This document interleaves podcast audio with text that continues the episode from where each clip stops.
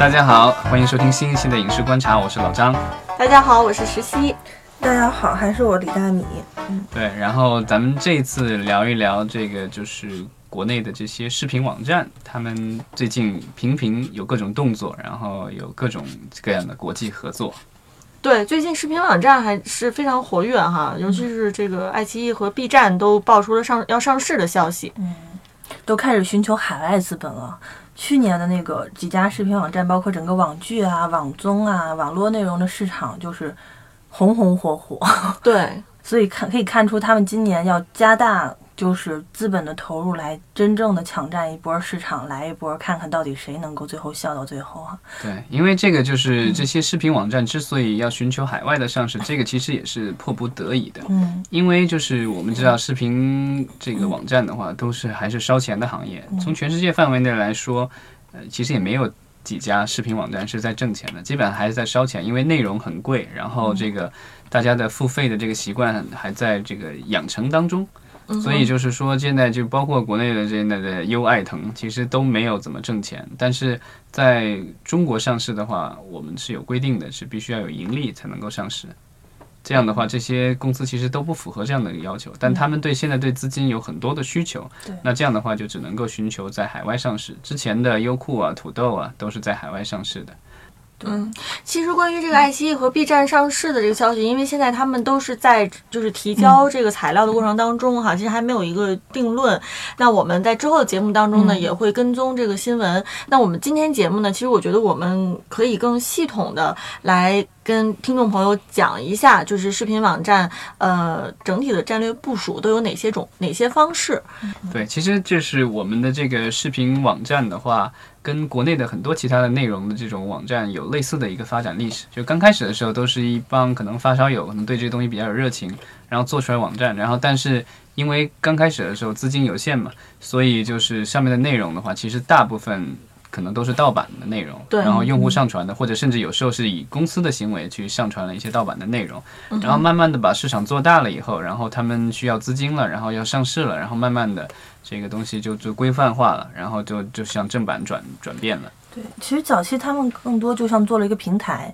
然后是一些 PGC 的内容自发往上面发，他们不太做内容运营的。对，就就是他们的这些专业的内容，很多时候是盗版的。就是呃，其实国内我印象当中最早的这种就是视频网站，我当时就是最早知道就是土豆了。嗯，因为当时土豆的话，就是其实那个时候就是我在国内的时候用过，然后包括我在国外的时候，有时候看一些盗版片子什么之类的，都是可以去土豆上面看得到的。对对对。对，然后那个就是土豆后来是和这个优酷合并了，然后就是这成了优土。嗯。然后那个爱奇艺算是后起之秀了，然后腾讯视频的话是这这这两也是这个后这两年出来的，因为这个腾讯的在这个所谓的泛娱乐上的布局基本上是涵盖了，现在目前为止基本上涵盖了这个音乐，然后影视啊以及阅读，然后动漫，嗯，对游戏，然后这些全部基本上全部都涵盖到了。所以这个腾讯视频，其实在这个这个整个的这个腾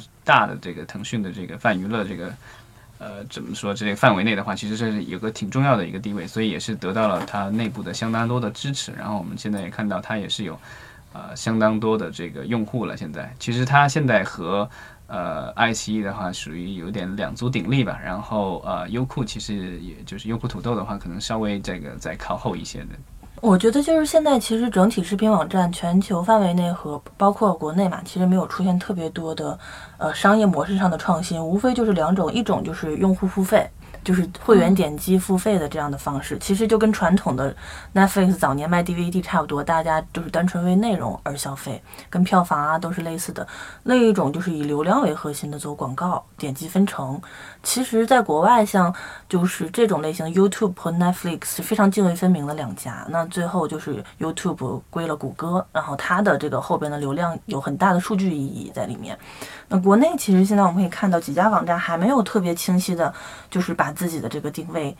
分开哈，就是大家一方面赚着广告商的钱，一方面又赚赚着对，其实这一次爱奇艺的这个呃，就是因为它要上市嘛，所以它公布了它的一些数据，我们可以看到它其实大部分的收入还是来源于广告。对，因为国内现在在会员付费的这个整体的市场没有养成的。很成熟嘛，它还支撑不起来很好头部内，容。其实像这种就是他们这个就是现在包括呃这个优爱土吧，这三、啊不不这个 优爱腾、优爱腾、优酷。这个爱奇艺和这个腾讯这三家视频网站，其实他们都采用了，其实这个在我觉得互联网行业里面管那个叫什么 freemium 的这个模式，对吧？就是说它既有免费的内容，然后也有这个付费的这个内容。嗯就是需要需要交钱才能看的这个内容。然后其实在，在比如说这个在北美市场的话，这样的这种网站其实不是主流的，嗯因为就是我们可以对比一下，就是就是奈飞 Netflix 的话，它属于就是基本上你不交钱你什么也看不了。对对，然后那个然后亚马逊其实也是这样的，你要买那个 Amazon Prime 这个会员，你才能够看它的东西。那另另外一种就是这种就是呃呃，之前那个 Hulu，其实它最早的时候，它采用的是这种类似于 freemium 的这种模式，就是说你可以免费看一些内容，然后你如果付费的话，广告可以少一点，甚至你可以看更多的集，或者是比如说很多季的话，你比如免费的用户只能看第最新的一季，然后你付费用户可以看更早前面的这个整个季什么的。这个其实是有点跟国内的这个模式有点像，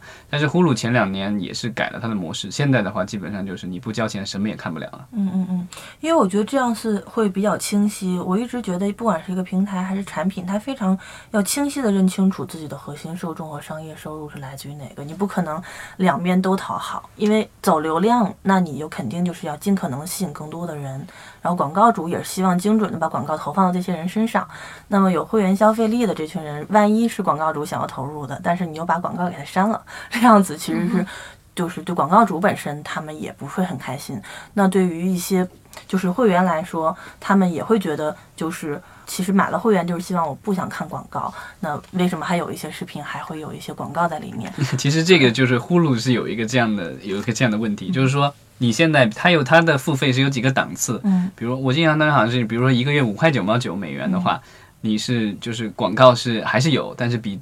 就是稍微少呃稍微对呃就是少一点，然后你要完全没广告的话，你要再加钱，比如七块九毛九。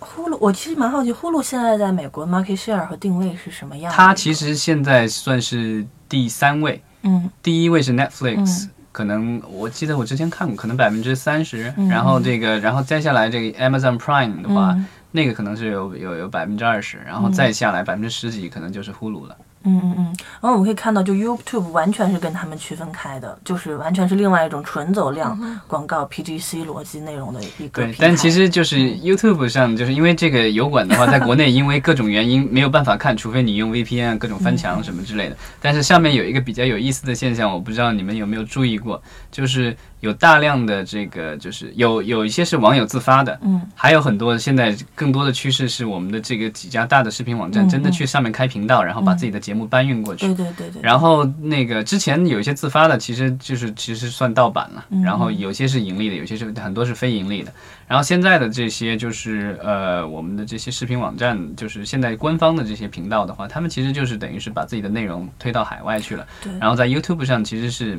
以免费的形式在它其实因为因为我们有这个所谓的这个就是呃。这个所谓的防火墙的问题，所以其实就是它并不影响它对国内用户的收费。对但是这个我就据我所知，他们其实在 YouTube 上传这个版权的内容合作，后期好像 YouTube 也在尝试跟他们做一部分的广告收入的分成。那其实就比较清晰了嘛。我们这边的收入是以广告收入为主，就是你的内容带动更高的流量，我就给你分一部分广告的收入。那像 Netflix 他们纯粹是版权采购的逻辑，那我们就以用户为这个内容付费，而不是就钱是来自于 to C 还是来自于 to B 的问题。嗯，其实爱奇艺和那个 sorry 优酷和土豆现在他们两家的合作其实蛮想往这个差异化来做的。就土豆的定位就蛮像偏 YouTube，然后优酷的定位就蛮希望能够走内容逻辑，只是现在还没有完全的把这个用户导流过去，或者是没有更好的内容来巩固。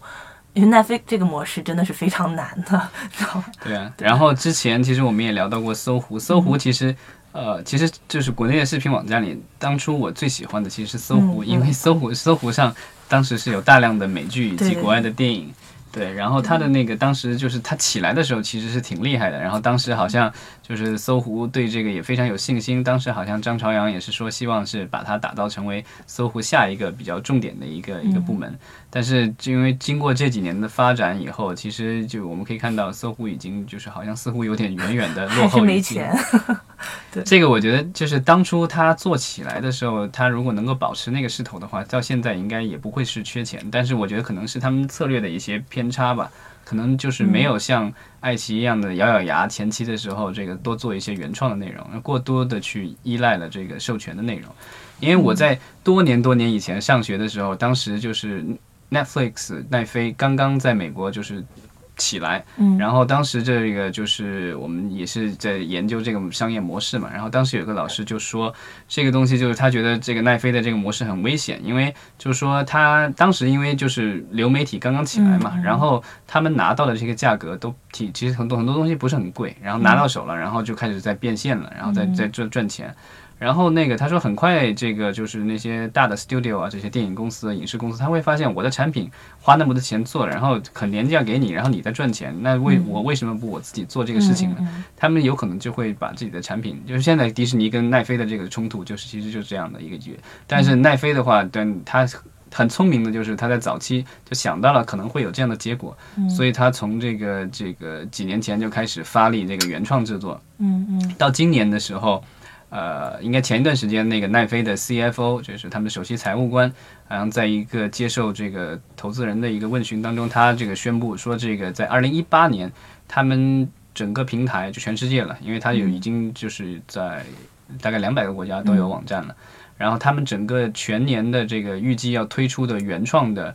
电影和电视剧，总共加起来大概有七百部。嗯对，这个已经是非常惊人的一个数字了。这样的话，就是说，即便是这个传统意义上的六大以及其他的一些专业的制作公司，呃，暂时就是说一些内容不给他们，他们也不会说就是突然一下就就干枯了。没错没错。如果这个时候他们能够站住在这个网络网络平台的这个脚跟的话，到时候六大他们的内容想在互联网发行，还是要返回来求他。啊、所以现在迪士尼的策略是说，他要建一个自己的那个网站嘛。对，没错。因为其实就是这个六大，他们其实也有类似的尝试。迪士尼嗯最早其实做过一个流媒体网站，但是因为不理想，好像关掉了。那现在他跟这个奈飞的割裂的话，他是要把自己的这个平台做起来，所以他会集中自己的这个影视以及在呃体育方面的一些特长，然后会做做出一些原创的东西。然后那个其实索尼也有类似的，它有一个网站，其实那个网站是跟早期的呼噜很像，那个但那个网站一直没有起来，叫 Crackle，可能国内都没有多少人听说过。但是好像爱奇艺跟他们有合作，那个就是三部网大吧，根据这个他们的一个剧改的那个，然后这最近好像是说这个网大拍出来以后，然后也卖给了这个奈飞做国际发行。对，这就是相当于就是美国的传统意义上的电视台和媒体向互联网化的转型嘛，就跟我们的芒果 TV 比较像。对，不就是他们的，其实他们的很多这个大的电视台，什么 CBS 啊、Fox 啊，然后这个 NBC 这些，就是这些大的电视台，他们其实现在也都有自己的 app，、因为原来都是放在别人的平台上面做，然后现在发现就这东西，我因为就是如果有观众的话，那我何不自己做一个平台？没错，对，然后因为从技术层面上来说，就是这个东西其实并不是特别的复杂了。对对对，他们可以说是先有一家一家独大之后，现在才刚刚开始有互联网往这个多国混那个混战的这个趋势。我们更像是就是已经才开始的时候就好多家，没有一家是做到一家独大的。然后现在开始慢慢的就是天下之时分久必合，往这个方向来走。为什么呢？因为我们现在有互联网视频网站是需要牌照的，不太会有新的一家网站再入局了。对啊，对这个其实就是为什么奈飞迟迟进入不了中国的一个原因，因为它作为一个外资企业，它就是它在中国没有办法去申请这样的一个牌照。对，因为现在好像这个牌照的申请，如果没有记错的话，它要求的是这个必须是要有呃国资背景的企业才能够申请。然后现在的这些民营的这些企业，他们的牌照很多是。早期就是申请下来的，或者是现在挂靠在某一些其他的这个这个已经有牌照的公司下面的，所以要有新的公司进来的话，它首先要面临的问题是要解决牌照的问题。对对对这个 B 站其实之前就是因为牌照的问题 大伤头脑，对吧？对。然后 A 站也是已经这个，我不知道现在是是现在回魂了还是怎么样了。这之前是宣布这个春节之左右是宣布了要关掉了，是吧？啊，目前还没有看到回魂的迹象。嗯，对啊，这个就是有没有牌照的话，其实这个是一个致命伤了。然后那个奈飞就是因为没有办法，就是找到一个这个合适的这个就是合理的这种合作方式，然后所以他们现在就是没有办法进入中国，所以他们现在跟国内就是目前在内容上的这个合作的话，基本上就是把他们的这个。呃原创内容是独家签给了爱奇艺。对对对，我觉得如果一旦爱奇艺在海外上市成功的话，我觉得它就更不由不由国内更不可能让奈飞进来了，因为这样子爱奇艺在华语市场上面，不管爱奇艺也好，还是腾讯，还是未来我们国内的哪家视频网站，它能先把华语市场吃透之后，它可以走奈飞的反向路线，也到海外去布局，对吧？其实，在动漫这一块儿的话，腾讯是已经在日本做了一些布局。腾讯其实投了一些日本的动画的制作公司。对的，对的，对的。嗯动漫这块儿的话，其实包括 B 站啊、腾讯啊，嗯，就是因为大家都会先瞄准日本嘛，因为日本的二次元产业其实相对比较丰富，而且商业化的就是元素和品类是比较多的，不管是它的本身的动画、自己的 DVD 和衍生品的销售，还是周边的一些生经济啊，然后一些。再往外围的一些品牌输出的合作都比较多，所以先合作日本的公司很正常的。它跟美国的那种动画是两个逻辑的操作模式嘛。对，那腾讯动漫其实走的就是这种逻辑的，就说白了就是我们的二次元群体或者宅群体。对，嗯，对中日之间的这种动画合作，其实我觉得将来可能会越来越多，包括现在就是就是像腾讯这样的公司，他们会把他们的这些番剧啊、呃拿到日本去制作，然后他们也呃会到日本卖，就是去年腾讯动漫输出了《狐妖小红娘》，完全是用日语配对对对音的，。他在美国上 上上的那个版本其实也是这样的。对对对，就是因为国内现在的可能这群这个受众的消费意愿和市场还不及日本，所以他们可能会希望做完了之后，然后也能在整个亚洲圈收入吧。对，就是像国内现在本身的这个外资和保护上面的一些政策限制，很多外部的创作者或者是资方或者是内容团队想要进来，都不得不选择跟中国的公司一起合作。对，但中国的公司的内容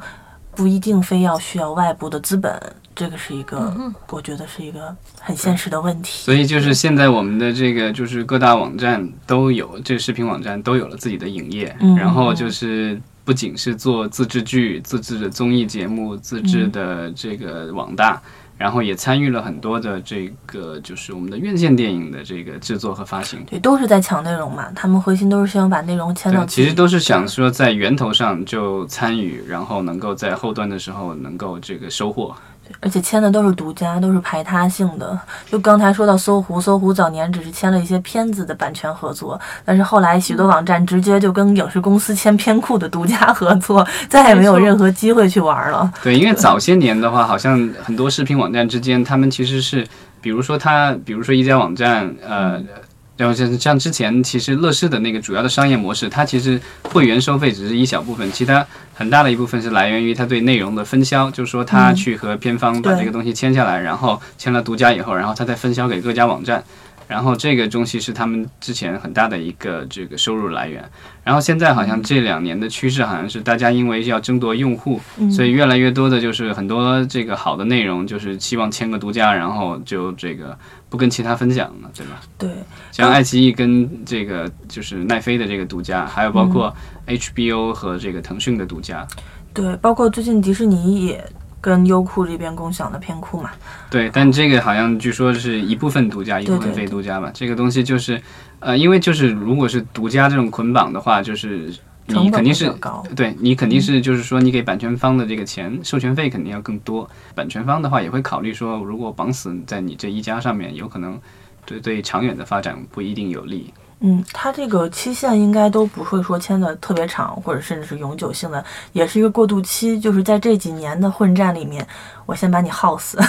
哦，对，但是就是说，呃，海外的这些公司其实是没得选择的，因为他们必须跟要得跟中国的平台合作，因为他们自己没有外资的平台在这边。没错。然后之前其实，嗯，我印象当中应该是三六零和呃光线曾经想要打造一个视频平台，对，但最后好像也是不了了之了。对，这是一个就是内部运作上面可能没有做得很好吧。当时还做了，比如说光线自己的片子，包括自己片子的发布会，一些都想在自己的网上去做引流。所以，嗯，我觉得现在其实观众还是跟着内容走的，因为视频网站的会员都是一年一续嘛，就是今年的内容一变，可能就明年我就不一定还会买你家的会员。它也可以一一个月一续嘛，也对对对按月买也是可以的。对对按月续费的其实是。对，之前其实呃我看到过一些好像是腾讯做的一些调查报告什么的，但是说到就是说，呃，在尤其是在比如说在广东啊沿海地带一些就是打工的这种呃就是外来务工人员比较多的地方，然后就是很多年轻人他们可能会有这个就是网络视频观看的需求，但是他不可能。因为他不可能所有的网站的会员都买，所以大家会比如说三五个好朋友，然后你买一个优酷，我买一个腾讯，然后大家共享，然后这么看。我们可以拭目以待一下，如果爱奇艺也好，包括优酷跟阿里的绑定，当他们有一个比较大的资本支持之后，是否能够扛过这两年的过渡期，真正把市场养起来，到时候会健康一些吧。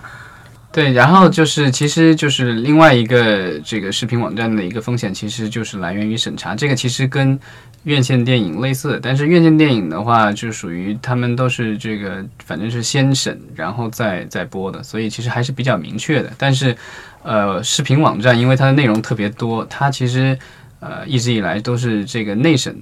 用的是内审的机制，然后这样的话其实是存在一定的政策风险，因为前段时间就是有一个比较劲爆的消息出来，就是说河神被下线了，对，以及其他几还有其他另外几个，但河神肯定是当中这个其实是就是说最受关注的一部作品了。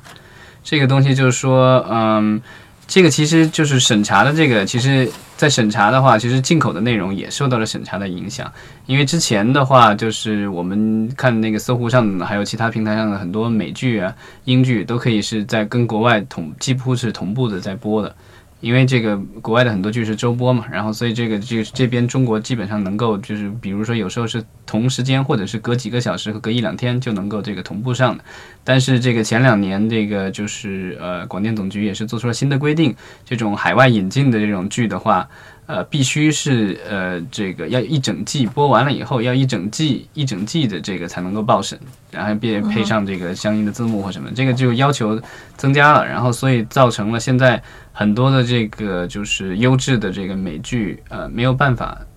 这个。说其他的这个就是这其实这个韩剧啊或者什么其实也是一样，因为他们也其实也都是周播的模式，所以这个都是影响到了这些进口的这些剧的这个。其实这个对奈飞没有什么太大影响，因为奈飞的它的剧都是一次性全部放出。对，没错。对啊，但是对一些其他的一些剧的话，确实是有这样的影响，就是说他们这个引进中国的这个速度变慢了，然后这个就是程序更繁琐了。然后这样其实也造成了这个就是很多的用户又回归到了原来的盗版模式，这个其实对网站来说就是非常不利，因为所以这样的话，他们其实对这种引进这种海外的这种剧的这种内容的话，其实对他们来说有一种呃反面的影响嘛，因为就是我花那么多钱买了一个剧，然后我等了好几个月或者一年，终于把这个剧上线了，然后其我的这个目标的核心用户其实已经早老早通过盗版已经把这东西看完了，然后这个就是这个东西就是花了钱，但是起不到这个相应的效果，这个就是还不如把这个有限的资源放在这个更多的国产的这个内容上。对，其实能看出来，现在所有的国内的视频网站，他们所上的这个美剧或者英剧的内容，其实比起，呃，奈飞每年的在自制的这个很多非常高端的美剧、英剧来说，其实国内视频网站上的资源是相当相当贫乏的，非常匮乏。对，而且现在就是有好像之后好像又出台了进一步这个限制国外内容在视频这个国内视频网站上的这个要求。然后我印象当中应该是就是国内内容和国外内容进口内容的比例不能低于二比一。嗯，就是说，这个就是进口内容不能超过整个网站内容的三分之一。这个就是说，一旦就因为每个网站每一年它都是有相应的这个预算的，那它如果是已经把国内的内容基本上定好了以后，他买了以后，然后他就是剩下的，不管是从它的时长以及它的这个经费来说，它都能留给这个国就是进口内容都有限了。这个其实对引进内容不是很有利。当然，这个这个从反反过来说，这个是对这个自制啊以及国内的各各个影视公司来说，就把内容卖给网站，其实是非常好的一个消息。嗯，因为就是这个从国家层面上来说，限制了你的潜在竞争对手的发发挥。关于视频网站的这个话题呢，可能一时半会儿其实也是呃呃不能涵盖到所有方方面面的哈。包括我们其实刚才呃只聊了这个自制的剧，但是其实综艺又是另外的一个很大的一块儿。所以我觉得我们今年呢会呃，今年相信也会呃无时无刻我们都会听到这个视频网站新的这个新闻。那我们到时候也会再跟大家一起跟进，然后去分析视频网站的一些发展的最新的动态。嗯，好，那今天就到这儿吧，谢谢大家。谢谢大家。